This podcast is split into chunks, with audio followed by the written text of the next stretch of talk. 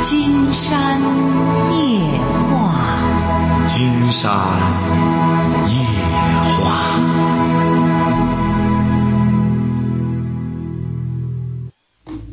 晚上好，听众朋友，我是您的朋友金山，很高兴和朋友们相会在午夜。马上接我们朋友电话哈。喂，您好，这位朋友。喂。喂，金山老师。啊，我们聊点什么？哎，哎，您好，呃，我想聊一下对那个孩子的问题。哦，好，您孩子是怎么着了？呃，我孩子二十一岁了，然后现在面临就业的问题。呃，孩子呢有点高不成低不就的，然后那个孩子的那个从小吧，就是怎么说呢，心理上可能也有点问题。就是您儿子二十一岁了啊，对了，啊，他是怎么现在在做什么呢？他现在在到处打工啊，但是打工到哪会儿人家都不太愿意要他。他是什么文化？他是技校毕业的技校毕业啊？啊，对，啊，你是在城市吧？啊，我是在济南市啊。啊，济南市的啊。啊那他怎么着了？啊不是您听不到金山讲话吗？啊！我听着了。啊，是啊，金山听您在说呢，您说呀。哦哦，说我哎，我的孩子吧，他就是那个性格比较内向的，然后比较那个宅的，有点在家不愿出去那种的，然后脾气吧还挺大的，呃，嗯有点那个找工作有点高不成低不就的这种的，嗯，嗯，您知道，您一知道这个宅就麻烦了。哎呀，您您怎么您一知道这个宅男，看来您您儿子就是个宅男了，有点宅了。对对是是，所以我也挺愁的。他知道宅吧？他也知道，我有时候也跟他唠，我说你这不是成宅男了吗？我有时候撵他出麻去烦吧了，，麻烦了！您这一说成宅男，麻烦了，因为宅男现在不是贬义词，您这一说宅男，他成了很时尚的了。现在他觉得这这一点都不丢人了，这个。所以说这是个关键问题。你一说他宅男，他一看，哈，现在最时尚的就是宅男，整天在家不出去。这种宅男的特点就是这样，高不成低不就，干啥啥不成，吃啥啥没够个，脾气还特别大。脾气对不是脾气的本事，就是向爸妈，就爸妈发威，出去一点脾气都没有。哦，你说出去一点脾气都没有。哎，你不相信你试试，到单位上也没脾气了。哦，然后他吧，我觉得他身体上方面也有点因素，就是因为他从小吧，就是身体不太好，脾胃啥的各方面就总犯那个呃胃炎呢、慢性胃炎那个肠炎呢这样式的，一整就急性发作，在学校一整老师打电话就被接家来了，就这种的。然后现在我就感觉他也是因为阳气也不足，不愿意动弹。他越不动，阳阳气越不足。对，我也想了很多办法，想那个什么，给他买篮球啊，给他买足球啊，撵他出去跟小伙伴玩啊。那都不这些行办法都都不行这不这个太都管不用行，这个都不行，因为你给他想办法，得让他自己想办法。哦，那哎可是我如果不帮他想办法，他自己就天天在家里头就不动弹。有时候我们出去吃饭，领着他，他都不愿意出去，他宁愿自己在家对付一口。因为他在家里，绝对你家里有电脑。呃，对，哎，对对您对，您这个儿啊，他就是玩游戏，他就是电脑依赖症。有电脑，你出去吃饭什么，他都不感兴趣。不光您儿子这样，金山可以告诉您哈，现在啊很多像您儿子这种情况的都是这样，最终吃饭都不愿意出去，弄个东西哦对付对付，就整天看着那个电脑。那你说金星老师，你说现在在这种高速发展的时代下哈，家长们就觉得你让他一点不碰电脑，他就觉得他落伍了，然后出去跟人沟通交流都成问题。如果你要是让他他越玩弄电电他脑又迷上了。您听着，他越玩电脑，他给人家沟通是越困难，因为电脑现在说人机对话的这种人，出去之后不知道和别人怎么说话，为什么呢？经常告诉你这个原理哈，啊他常年和个机器对着，他哦看不见人的这种五官的这种表情，那种挨板的那种状态，谁看了都不舒服。你比如说对对对呃，像金山出去签名售书的时候，一看就能看出来了，说这个孩子，反应慢，呃，他不光反应慢，他那个表情啊呆滞，就说金山一看就说你这个儿子啊他玩电脑，但是你怎么知道？金山说，而且还玩的非常厉害，一看他这个表情啊，他没表情，他不是耍酷，他确实不知道，不知道和人怎么怎么进行一种表情的交流，因为他常年看机器，嗯，哎，所以说像您儿这种情况一点都不奇怪，就是因为有那个游戏呃这个勾引着他，他出去干活儿也没有也没有呃精气神儿，因为他一直想着他那游戏，想着电脑，他的世界就是那个电脑，哦，哎，他的世界整个那是他的世界。但是我们家孩子，我感觉哈还没有达到那么严重，因为原来我们是因为电脑在我们卧室里头，平常我们只要一回来，他赶紧就撤了。然后呢，就是最近他这个年前吧，就是好像是玩了一阵子，在您他大听哥着家住这，哎，人家不，就是说人家不好，那个也不太好意思管他。刚开始也没想到他玩的这么厉害，就是说觉得他学那个电脑维修嘛，然后就觉得让他那个呃接触接触电电脑吧，就是给他个电脑，还让他以为他学学专业什么的哈，办点正事儿。然后结果后来他就有点迷上这个那个游戏，偷他着玩屋儿。里他屋里现在有电脑吗？现在屋里啊，他屋里有没有？屋里我们给他买了一个笔记本儿，也是新买的，但是这个可以杜绝，可以不给他。嗯，他屋里没有电脑，什么？就是他屋里吧，原来就是我们也是最近的，最近才给他买了一台电，买了一台笔记本电脑嗯，但这个可以不给他。不给他。对他卧室里并没有电脑，就是其他的那个。您儿啊，金山告诉您哈，您这做母亲的，您要是回避，金山也也不是说非得，呃，非得就是说是强调自个儿观点，就告诉你们，您儿主要的就是一个，呃也甭说也别老拿着网瘾说了，总的来说，啊他是就是一种，呃，就是怎么说呢，就是。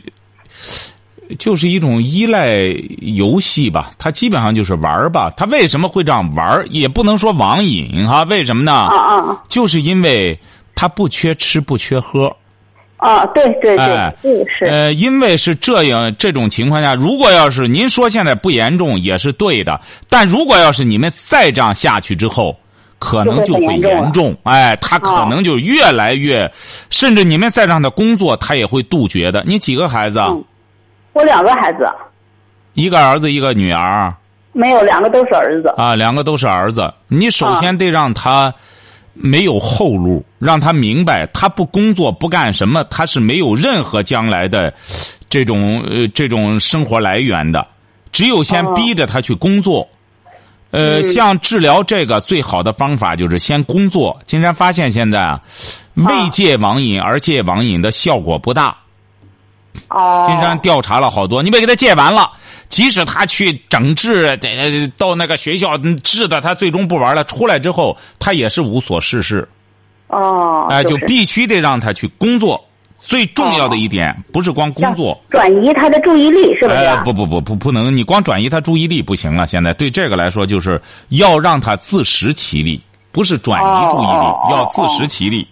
嗯，那嗯那个金山老师，你说还有这么个情况，他在玩电脑之前吧，他看电子书看的那个挺甚的。嗯有时候我经常晚上我要睡觉之前，我得先去看看他们睡没睡哈。嗯然，后我去一看，偷着在被窝里头看那个电子书呢。他肯定看不健康的。对对对，你这个说的太对了。嗯所以说我就非常生气，我就曾经就是给他电手机都给他没收过，然后他就气的就是跟我俩那个发脾气，然后就离家出走这样的。那、你要再这样弄的话，他就不是发脾气问题了，就是说，这个你发什么脾气啊？他很正常啊，他到这个岁数了，他有性的需求了。可是像他这种状态，女孩子怎么可能陪他玩呢？对呀、人家也不喜欢他这样的。这不就是矛盾吗？他又不能自食其力，他还有性的需求，而现在女孩子又这么一个这又这么挑剔这个年代，女孩子说白了脾气也特别大，动辄都撂蹶子的主儿。您说他怎么可能伺候您儿子这种宅男呢？对呀、对呀、就是。哎那你说我这个有什么更好的解决办法吗？解决的办法给您说了，很简单嘛。这个人就是这样，不会让他游自食泳其一脚力啊踹水里去，看你游不游。呃，扑啦扑啦也得上来。这个人就是求生的欲望啊。那不是人家问亚里士多德说怎么学的像您这个水水平啊似的？呃，阿基米德好像问阿基米德，这不洗澡的时候，阿基啊米德立马把他那个学生按到澡盆里去了，憋得他，最后差点呛死，抬上头来哦了。阿基米德说：“你刚才最想干什么？最想喘气儿。”说什么时候知识对你而言，就像空气一样，你就和我一样了。学问，晓得吧？哦、哎，这知道个也是这个道理。像有哦你两，有有你这做父母的在后面大本营，他一啊看我吃喝不愁，任何人都有这种惰性。经常告诉你，您不要光责怪这孩子，你二十来岁，他正好青春期发育的时候，这玩意儿整个性各个方面，再加上有这么多提供的东西，为什么金山上次搞那个？在新华书店搞那个、呃、开讲的时候，名人开讲的时候，不是主要谈这个问题吗？人家到场的朋友也谈到了，金山就告诉他了，将来中国面临的就是各种吃喝玩乐的东西供你选择，你一切东西都要靠自己选择了，全靠自制力，包括你的孩子，你们准嗯备好了吗？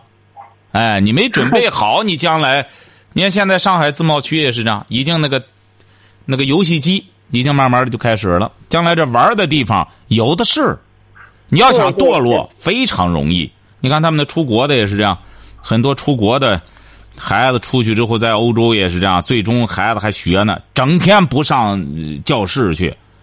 光玩还儿又哎有个朋友说，他那个孩子不去教室，说外国他不是管得严吗？外国谁管他？他交上学费，他不去，人家没管他的。一年学费砸上，他他他不，他越不去越不敢去。嗯，但是他在现让家长觉得这个游戏多的都防不胜防了。现在你这个没法抱怨环境，全世界哦都这样，全世界就是啊。你到国外更是，说白了，你真正堕落的话，你到美国不就堕落的天堂吗？你在那里性也好，都是随意的，都是自由的，这就看你怎么选择。人家那种教育就是起小就让你学会自理、自救，晓得吧？啊你这个是的人就是这样，你到这你不能说，因为我孩子玩游戏都不要弄了，这可能吗？对对，哎不，可所以能说你只能把各种价值选择告诉他。你选择这个，你比如说，经常给您举个例子，我们我们这成年人，在生活中，我们可口的很多东西，是不是啊？对对，哎，对你比如红烧肉、大肥肉片子，说白了真挺好吃，你这不是敢老吃吗？是不是啊？对哎，那这好吃的东西有的是在桌子上，但是你是不敢吃的。对哎，他为什么呢？他他得要命啊！他关键是你这个年轻的也是这样，所谓的学知识、学文化，就是让他提高他的一种自身的这种自律能力。人的精神要自律，人的肉体要免疫，就这么个道理。哎，人的精神，你想靠谁都靠不了。像您这个问题，您提的这个问题非常尖锐，就只有我觉得也挺普遍的，是吧？挺普遍，但是你嗯要记住了，挺普遍。你要孩子真进入这个普遍，你可受不起这个伤啊！对呀、现在就是觉得就是愁这个事儿。啊对呀、然后那个孩子跟家长吧还挺对立的，有时候他有什么心里话还不跟家长说，所有现在完了的在孩家就像您说的，就是看着他吧还挺生气，有时候家长也没有那个耐心坐下来跟他谈，对呀、然后就越这样矛盾越深，孩子孩子现也在受伤，啊说大人也受伤。说白了，现在孩子啊，都跟那爷爷似的，晓得吧？对，反而对嗯是父母。啊，都和那孙子似的。为什么呢？就是前两年所谓的小皇帝纵容的这孩子。对对我们家孩子就是从小纵受纵容了，后来稍微长大一点，一看这样不行了，开管，管的方法又不得当，然后就是简单粗暴就打，结果这孩子也恨，呃就心里头产生不满。你小时候你那么宠呢，等着他觉得我这事儿我还没觉得我怎么错呢，你就打我，你使劲打我，他就心里产生这种不满，就恨，谢谢然后您就的脾气特别暴。谢谢您的坦率。实际上，您所叙述的这个过程，现在恐怕我们得有百分之六十的家庭的孩子，基本上就是，就是您说的这个过程。金山实际上，我们金山夜话早提出这个问题来了。金山早说过，说这个对孩子释放爱，不要随心所欲，不是说大人高兴了，儿子奖励你，今天咱们吃什么去？他莫名其妙，怎么奖励我了？对对对对，对吧？老子不高兴了，哐哐揍一顿。对，老子不高兴了，揍一顿。他也莫名其妙，对对为什么要打我？哎，对，有时候他犯很小一个错误，但是赶上今天家长不高兴了，他就对啊挨很很狠狠的一顿揍。有时候他犯了一个很大的错误，但是今天家长很高兴，回来呢就说了两句，这个事儿就过去了。对就，是让他家长的错误的这个教育方式，就是孩子怎么着呢？实际上说这个错误很简单，就是孩子，我们现在不光您现在让孩子起小没规矩，就这么简单。呃对对对，哎，实际上我们圣人早说了，国有国法，家有家规。但是我们现在就这么回事儿啊！你比如说，家有家规怎么弄啊？你看现在国家在一再在整治，这不是开人大会这次也暴露了，说很多税都无法可依。现在报纸上你很多税他收的还没有法可依，怎么能收这个呢？你现在国家在整治，那么家庭也得整治，得建家规。但是您这个孩子啊，金山总的来说给你提个建议哈。嗯，好，第一点，不要过分的对他那种粗暴的干预，因为他现在不是小孩了，对，是我也是 相当于于这个树嗯，他已经是弓着腰长了，你非得把它捋直了，一下有可能能撅断了。对，哎，是操之过急呢，欲速则不达，这第一点。嗯，第二点，最好的办法就是让他明白，你们不可能跟他一辈子。你要真对孩子负责任的话，您记住了，您就是给他存下一百万，像也不够您儿说白了败的，您记住了哈。啊，对，这对这一点我们经常跟他说，啊不是不是，您不要给他说，您光给他说不行。金山啊给您举个例子，大家都知道有一个叫就弘一法师，弘一法师他当年的时候，他家里是非常有钱的，他家里钱到多少呢？他家里他爸爸在清朝的时候就是盐商，同时是制钱的，相当于我们现在是开银行的。家里呢哦钱已经多的他是没数的，后来他十来岁儿就把家产接过来之后，他呢，他这个人本身很有学问，他一边经营一边乐善好施，做好事儿、但是经营稍微一不善，接着就败得光光的。家里那哦钱当年可真是金山银海啊，那真是这这数不完的。所以说，您给孩子准备下百八十万，这可不是他的后盾，让他首先明白，你把他养育成人，生下来的道儿要让他自己走。第一点，不要操之过急；第二点，就是慢慢的把他往社会上推。为什么呢？嗯，因为家里管不了了，那怎么办呢？只让社会去有管他让社会去管。去摔打他，哎，老板，你比如他只要工作，为什么说得让他工作呢？他只要工作，他就有老板。老板是管着干什么的？老板就是调教人儿的，晓得吧？他不对会随便给他钱的，晓得吧对？但是你老给他有这个退路，他不工作，那他这个素质就很难，他这个守规矩的习惯，甭说素质了，就很难建立起来。哦，就这么两条。嗯，你现在就得把他往社会上推，可那不您能说我这个是让他在家跟前儿找工作好，还是让他就是脱离这个家庭，就是给他撵出去这种找工作好？您这个事儿，金山就不好说了。你脱离了家，你这个事儿进入社会就是有风险的，是不是啊？对呀因为我对们呀很多家庭就这样，出去之后，哎呦，你看还不如不让他出去呢。你这个谁能说呀？乱了是不是啊哎？对呀、你这孩子再一受点什么刺激干什么的，你早晚他如果要是出去弄点事儿就这样的话，早晚都要出这种事儿。那还不如你在的时候让他出点事儿，慢慢的帮着他。你不在的时候，他再出这事儿，谁管他？对你这儿，啊你这儿眼瞅着就将来就要成家立业，那么他二十出头了，一个小伙子到现在连个正经工作都没有，他找什么对象啊？将来光在那里是看个看些淫秽书，看完了这劲儿都使歪了，那有什么意义啊？对呀、完他自己还说大话呢，是靠那个什么结婚不用家里一分钱，全靠自己。那然他后还说大话，不是啊你别说他说大话，你一定要鼓励他。 嗯，是啊。既然他有这话，你给他讲很好。那么啊咱就从一点儿做起，怎么着呢？不要让父母先不给你钱了，打这以后，一切吃喝拉撒的一套你自理，你自己租房子。你你要不放心，就近给他租个房子，他自己拿房费就成。那我让他住家里，让他掏房费呗。 你他能掏吗？你问题 是，你看您还是 你这，你他不一定掏啊。你要真正干什么，在你家门口，起码你看着他，那他得工作。你要不个不看着，你要不工作到你那儿吃饭，他在屋里不干别的，光胡搞胡鼓捣。哎，晓得吧？嗯哎，就这两条，嗯，好不好？好，好嘞，好，再见。哎，喂，你好，这位朋友。金山老师是吧？哎，嗯，今天今天又麻烦你了，金山老师。哦，您是河北的那位啊，朋对，友我吧？我啊昨天给你打电话，啊，我昨天不好意思，我紧太紧张了，完了以后想的乱七八糟的，不好意思啊。哎，没关系，没关系啊。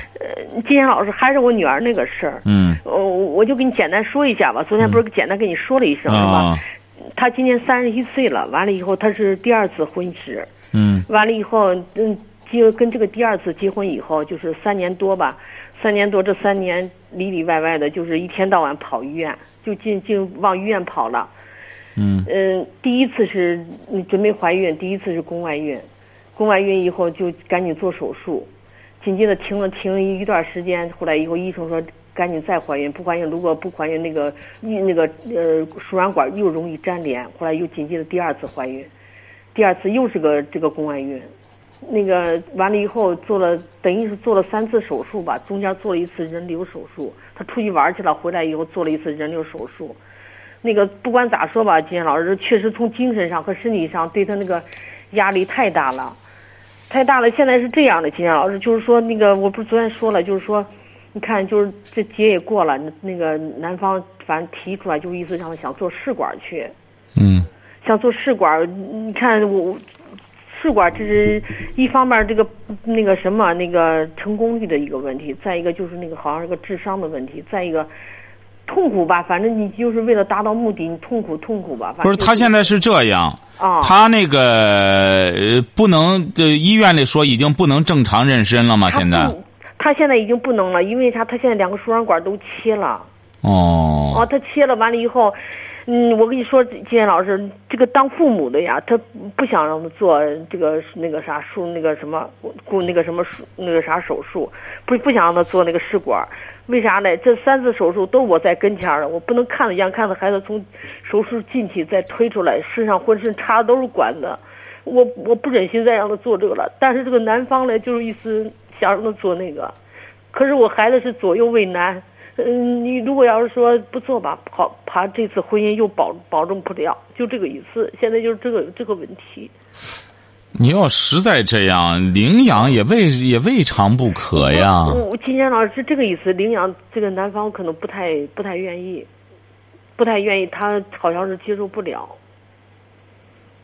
是这个样的。但是你如果要是不不不那个啥的话，你说现在是该怎么办？也真是不知道咋办。如果要是那个啥的话，他那个领不是养大夫说你女儿这种呃这个做这种试管的这种可行性有多少啊？大夫觉得大夫他也没一个准儿，但是他这个就是两个输卵管切了，就必须做，好像是必须做那个试管婴儿才能那个啥的，就才能得到自己的孩子，就是这个。但是拜大夫就经常说百分之四十，对呀、他这个试管儿，他指定就就就就就有这个问题呀、真的就是嗯，就担心现在怎么着呢？金山觉得您现在的问题是这样，啊、关键他两个人的感情问题，这才是至关重要的。感情的问题，反正就是说，哎呀，感情，这个反正男方你如果要是真正感情不行，仅仅是为了这个孩子干什么的话，你也刚才谈到了，他这个成功率仅仅各占一半儿最终遭一通罪儿。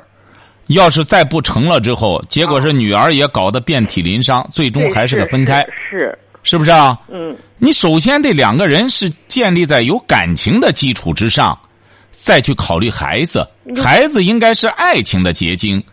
如果要是你说纯粹就为了这个什么的话，这就是个观念问题了。嗯，你如果两个人有感情，他爱人多大岁数啊？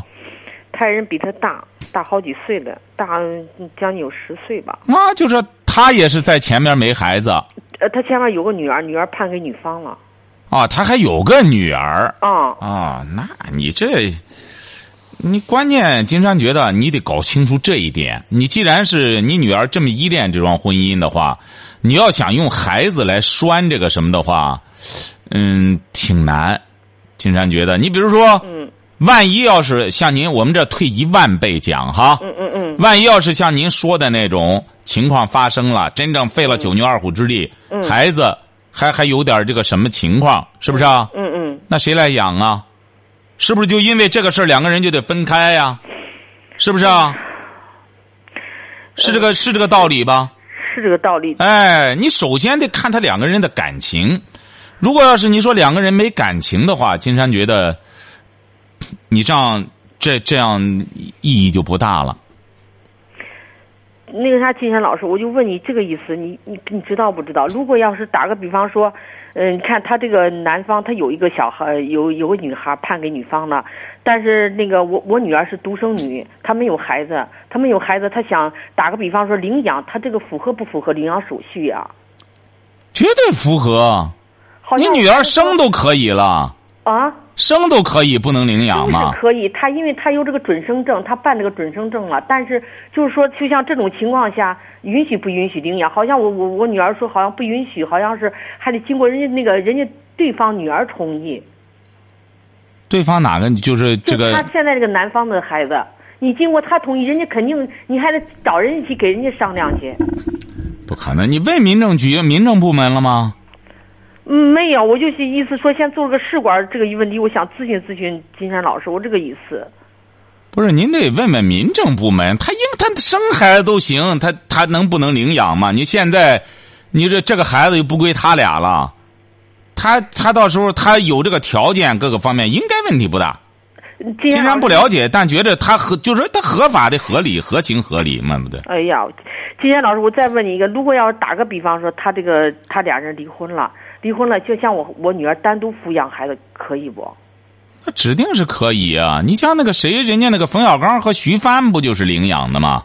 呀，能给人家比，我就说咱这老百姓，就是不，说、那他个，怎么不能比呢？他一样啊，也是徐帆不干什么了之后他领养的，他一个道理啊。那么这明星这张艺谋这不是超生了，不照罚吗？他这个是那个什么？我就说我女儿单独领养，就自个儿领养，自个儿呃单独领养他孩子。完全可以啊，应该也可以吧？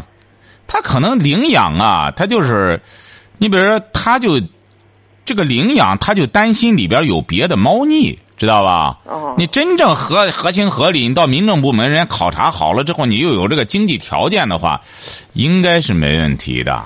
这个都不费劲。金山觉得你现在这样也别悲观到这样，还是你女儿，你比如你女儿也是大学毕业哈，啊，你得你女儿首先要这个理清这个思路。你两个人在一起，既然是你女儿为这个男士都要这样去做，怎么着的，甚至这这这冒这些风险的话，嗯他是要建立在两个人有爱情的基础之上，两个人得有感情，他不是为为孩子而维系这个什么，那会很累的。反正目前来说，感觉我的女儿回来跟我说，感觉好像就是说那个意思就是说离抱养她不允许，不太不不接受不了。但是我女儿这一辈子连个孩子也没有，你说这一辈子那怎么办呀？嗯那这种情况很多呀，这种情况现在首先，金山觉得，您看，实际上这位女士，啊，你女儿啊还是首先要化解一个一个纠结的问题。什么纠结呢？嗯，就是老觉着没有孩子，下半辈子怎么过，晓得吧？你比如说到金山这儿来的，上次老两口都到那么大岁数了，他那个儿，嗯，他那个儿，他让金山托公安局把他儿逮到监狱里去。嗯，为什么呢？他那个儿大了之后吧，又找不上对象，在外边儿整天结交些人儿来给他要钱，他不给，就把他窗户砸烂了，跑他屋里去偷东西。嗯，你看，就这么一个儿，老两口现在恨的就让公安局抓起他来。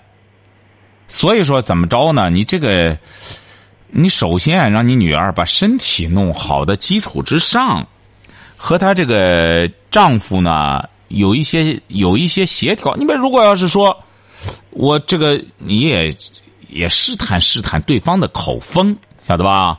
那个口风就这个意思。我刚你才看，如说果要是我为了这个把命搭上啊，把命搭上咱也弄，那就说明对方更重要的是想要个孩子，而不要个爱人，晓得吧？嗯嗯哎，你比如说现在他没事儿，那么你女儿将冒这些东西的话，应该是他考虑到这些问题。对是哎，你比如说他按道理啊讲，他既然和你女儿都是夫妻了，哦，他不管他死活，这死活无所谓，好赖的我得要我自个儿的孩子，这足以说明，嗯首先，您这个女婿的观念，金山不知道为什么要这样。嗯哎，按道理讲的话，作为金山觉得作为一个男人，嗯娶了您这女儿，而且是你女儿还是头婚，是不是啊？我我我女儿是二婚，没有孩子。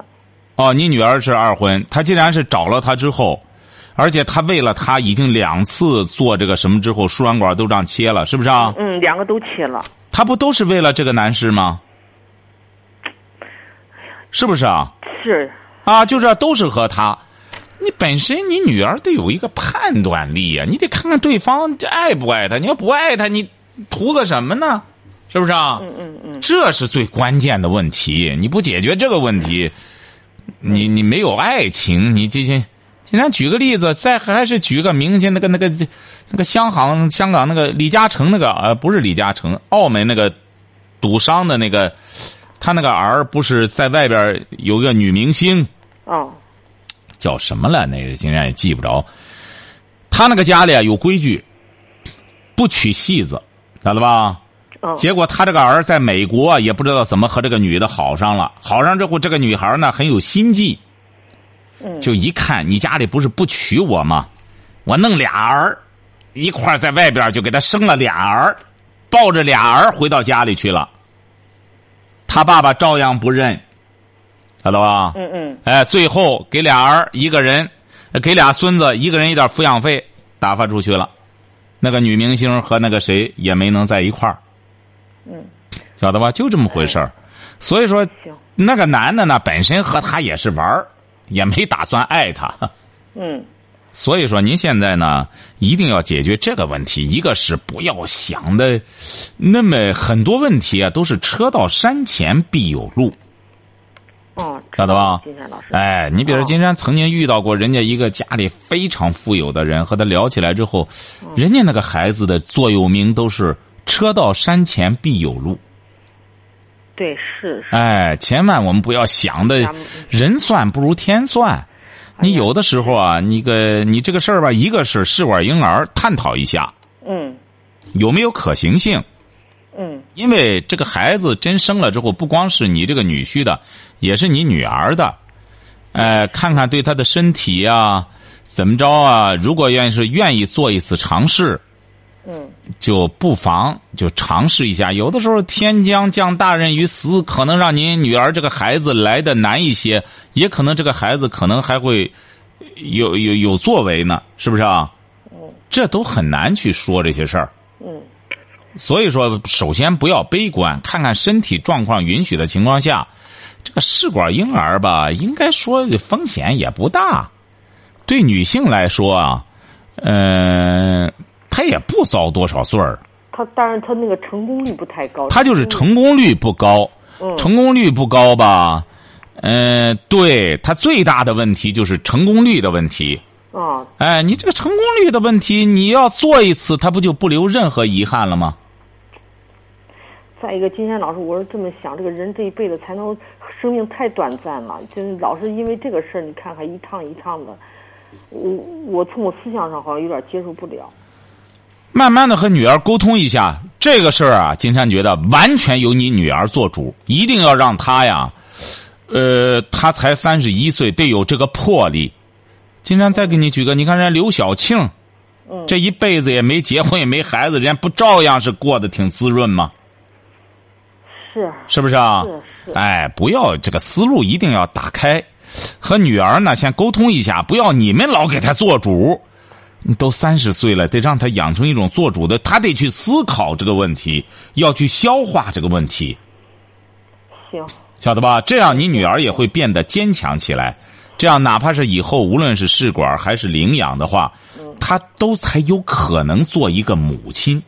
她不能老被动的这样，丈夫让怎么选择，她就怎么选择，完全被动的这样生活，这才是你女儿的关键。这位女士，对他倒没有说那个那么被动，他的意思就是说，也是跟我这个意思是一样的。他要是真是为了疼我些，从就跟你刚才说的一样，从感情基础上来说，他不是为了要孩子还要孩子，就为了两个人呢在一块儿。他要是非得要是要去让做试管的时候，他再考虑考虑再说吧。对呀、你这个事儿你得首先看两个人的感情，是不是啊？嗯，哎，成，这样有什么事儿我们随时沟通，好不好啊谢？谢你，金天老师。哎好嘞哎呀好你这节目办的太好好了，我这是从十月份才开始听。哦完了以后，这我赶紧让我女儿从那个网上买了一本书，那个网上买那个书不会是盗版的吧？呃，不会的，基本上呢是吧都都是正版，哎呀对我。这两天我就说没有没有希望的时候，我最起码晚上有《金山夜话》伴着我听听，我总觉得有个盼头。哎，你不是没有希望，您记住了哈 哎呀，这这现在活的简直是太累得慌了，哎哎呀，谁都不轻快，说白了是 太累得慌了，活的简直是简直是，哎呀呀没没法那个啥呢，睁眼闭眼都是这个事儿，晚上也睡不着觉，天天想这些事儿。 所以说你不能这样去思考，所以说一定要让女儿先慢慢的化解这个事儿。她这个心结打开了，任何事儿都是这样，实际上是个心结。